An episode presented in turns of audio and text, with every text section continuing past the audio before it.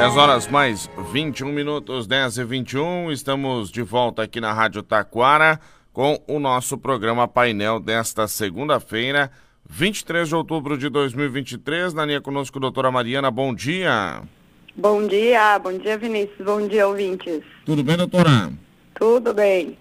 Tudo tranquilo, né? Vamos trazendo o boletim de Previdência Social aqui no nosso programa desta segunda-feira. Deixa eu pegar o tema aqui que o Kleber acabou de me passar aqui, ó. Vamos lá. Atestado médico, requerimento auxílio doença, é isso, doutora? Isso mesmo. Vamos falar um pouquinho sobre o ateste médio, novo, nova forma, né, de requerer o auxílio doença aí no INSS. Nós já falamos uh, sobre isso, alguns programas, Vinícius, sobre a possibilidade dos segurados fazerem um requerimento uh, do benefício de auxílio doença sem necessitar realizar a tão conhecida perícia médica do INSS, né? Isso se dá através da juntada, então, do atestado médico de afastamento para o trabalho perante o INSS. Eu resolvi falar sobre isso porque houveram algumas alterações na, no, nesse, nesse modelo de requerimento, né? E aí vamos retomar esse assunto, então, no nosso programa de hoje. Mudou, então, o então, modelo de requerimento, doutora? É, então, assim, é, é, existe agora, né, na, na última semana houveram algumas alterações e eu acho importante a gente falar aqui para deixar aí o ouvinte, né, uh, tendo essa informação e sabendo dessa possibilidade, tá? Então, uh, o que, que na verdade é esse teste médio, né, que está todo mundo falando? Uh, primeiro eu vou explicar o que, que ele é, depois eu vou explicar quais são os requisitos, né, para fazer esse pedido por meio desse, de, de, documentos, né, análise documental, que a gente chama do auxílio doença. E o que, o, e, o, e, o, e também, né, falar o que, que mudou a partir da, da semana passada aí no, nessa, nesse novo modelo, tá? Então, o que, que é o teste médio, né? Aquele segurado, então, que está precisando solicitar o benefício de incapacidade temporária, né, que é o novo nome do auxílio doença, ele pode fazer isso através de um requerimento, né, por meio de um, como eu falei, uma análise documental, que é chamado teste médio, e ter esse benefício concedido de uma forma mais rápida, né, sem passar pela perícia médica. Ah, esse modelo ele foi implantado porque a gente tinha aí muita gente aguardando perícia, a fila de perícia era enorme, né, o, o auxílio doença é um dos benefícios mais requeridos aí no, a nível de Brasil nas agências da Previdência Social. Então, a fila de espera para concessão do auxílio doença era, era enorme. Então, por isso eles implantam então essa, essa, essa nova modalidade então de requerimento, né, que é por meio o segurado enviando o atestado médico, né, pro, pela plataforma do meu INSS.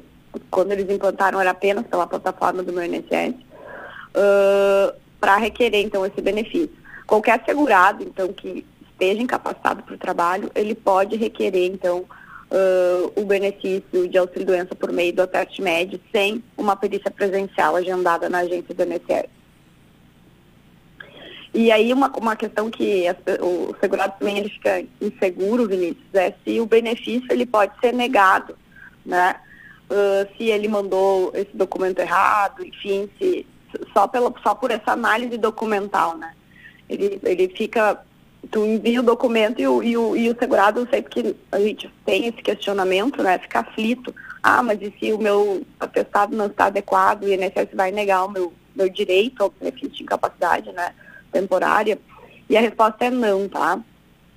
Caso não seja possível uh, conceder o benefício de auxílio-doença em função de, uh, de erro no atestado, né? enfim, podem haver N motivos, vai ser indicado para o cidadão agendar uma perícia, tá? O INSS vai avisar, olha, esse atestado aqui não serve para pedir o auxílio doença por algum motivo, e aí você vai ter que vir fazer uma perícia presencial. Então o benefício, ele não é indeferido, ele não é negado com base exclusivamente nessa análise aí do ateste médio, tá? E quais são os requisitos, o que, que tem que ter, né? Então, isso é uma, uma pergunta muito uh, frequente, bastante, né? Bastante comum, né, doutora? É, então o que, que o, que, que, o que, que precisa ter o atestado para o INSS negar? Porque aí o, o, nosso ouvinte aí, o segurado pode pensar, ah, mas é tão fácil, é só conseguir um atestado médico que eu vou ter o benefício concedido. Não, o, o, o atestado ele tem que ter alguns requisitos, tá? ele tem que ter sido emitido há menos de 90 dias, né? Senão, ah, se, tá, se é um atestado antigo, obviamente, o INSS não vai aceitar. Ser a menos de 90 dias a emissão dele. Ele precisa ser legível, não pode conter rasuras, ou seja, não pode lá estar tá com uh, rabiscado ou, ou a data alterada, enfim, não pode ter rasura nenhuma. Tem que ter o nome completo do segurado, né? A data do início da incapacidade dele, né? E o prazo estimado para recuperação, tá? Uh, tem que ter a assinatura do médico e o carimbo dele, né? Com registro aí no, no Conselho de Classe, no CRM. E as informações sobre a doença também, tá? Ou o CID da doença, que a gente chama, né? Que é o, a classificação internacional da doença. É importante conter, então, aí nesse atestado. E porque essa medida, né, Vinícius, é, Sim. como eu falei inicialmente, ela foi criada, né, para agilizar os pedidos de benefício, né, e reduzir a fila de espera do INSS. Então, aí o INSS passa a aceitar o atestado como uma prova da incapacidade do segurado, né, sem a necessidade de fazer aquela tão conhecida perícia lá nas agências da Previdência Social. E a novidade que eu, que eu queria trazer a partir de hoje, que foi publicada na sexta-feira, então eu digo a partir de hoje, é que a partir dessa segunda-feira, os uh, segurados que além do pedido, podem fazer esse pedido além do meu, pelo meu INSS, eles podem se dirigir direto a uma agência do INSS, tá? Para entregar esse atestado sem agendamento prévio lá de, de atendimento. Ou seja, o segurado vai chegar na agência e vai levar o atestado médico, um documento, obviamente, dele, né, com foto para provar que é ele, e vai fazer o requerimento e as agências, então, vão, vão precisar aceitar que ele faça lá na agência, não necessariamente, então, pela plataforma do meu INSS. Acho que o governo implantou isso, porque existe muita dificuldade também, né, dos segurados uh, enviar esse documento, né, apesar de poder ser uma foto simples, enviar pelo meu INSS, tem uma dificuldade de utilização ainda, né, desses sistemas digitais. Bah, mas então... eu vou dizer uma, eu, eu, vou aqui fazer um comentário, doutora. Eu acho que assim, ó, além da dificuldade de atualização do meu INSS, de usar, enfim, tem uma dificuldade do sistema do meu INSS funcionar. Porque o que eu já acessei de vezes é. em que o, o sistema estava ou não tá congestionado tá ou, hum, ou, não, ou não funcionando é incrível. É, isso é um problema muito sério, né? O, o, meu INSS, seguidamente, há falhas no sistema e ele não funciona. Né? Então, um dos motivos também, né, para que esse pedido seja feito, então, nas agências também é esse, né? Então, o segurado vai poder se dirigir uma, a uma agência sem agendar, né? E vai, uh, vai ser fornecida uma senha lá na agência e aí vai fazer o protocolo desse requerimento, né?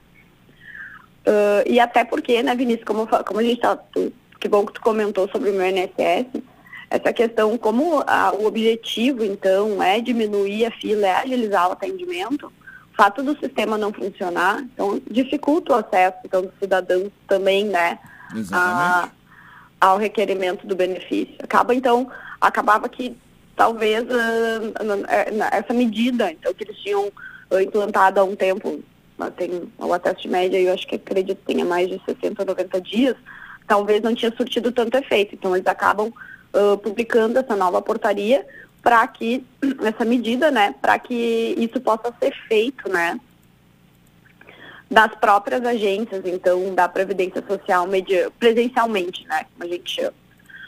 Uh, segundo o INSS, né, segundo as, as, informações que eles divulgam, o ministro também, né, menciona, elas estão voltadas, então, uh, essa do teste média é pra, em função das perícias médicas, né? Porque representa uma, a maior quantidade de pedidos, né? Mas também, né, eles estão tomando diversas medidas para análise geral de benefícios previdenciários, porque a gente tem, uh, o INSS está realizando mutirões, né, para analisar todas as espécies de benefícios, o benefício de prestação continuada, aposentadorias em geral, né, uh, porque a gente tem aí uma, uma fila enorme, né, de, de benefícios em análise, as pessoas aguardando aí a posição do Instituto e uh, muitas vezes necessitando, né, na grande maioria das vezes, né, necessitando aí desse benefício para a própria sobrevivência, né? Como é o caso, por exemplo, do benefício de prestação continuada, que é destinado àquelas pessoas, né, que estão em situação de, uma, de vulnerabilidade, estão precisando, obviamente, então, daquela, daquele benefício concedido aí pelo, pelo INSS, tá? Então, hoje, o meu, meu recado aqui no nosso boletim era esse, né, que então todos os segurados que têm atestado médico aí de afastamento para o trabalho e ainda não deram entrada no requerimento, né, de benefício de auxílio-doença, eles vão poder fazer isso através das agências de, da Previdência em todo o país, ou pelo meu INSS. Perfeito, doutora. Mais alguma informação para a gente acrescentar? Não, não, por hoje era isso, né? Certo. Essa informação é importante aí para os nossos ouvintes. Uma mudança que aconteceu na última semana, né, doutora? Exatamente. O pessoal ficar atento aí nessa mudança aí uh, promovida pelo INSS. Obrigado, doutora. Semana que vem Obrigado. estamos de volta. Até semana que vem. Uma boa semana. Doutora Mariana Petri conversando conosco na manhã de hoje aqui na Rádio Taquara, 10h33. Intervalo e seguinte a gente volta.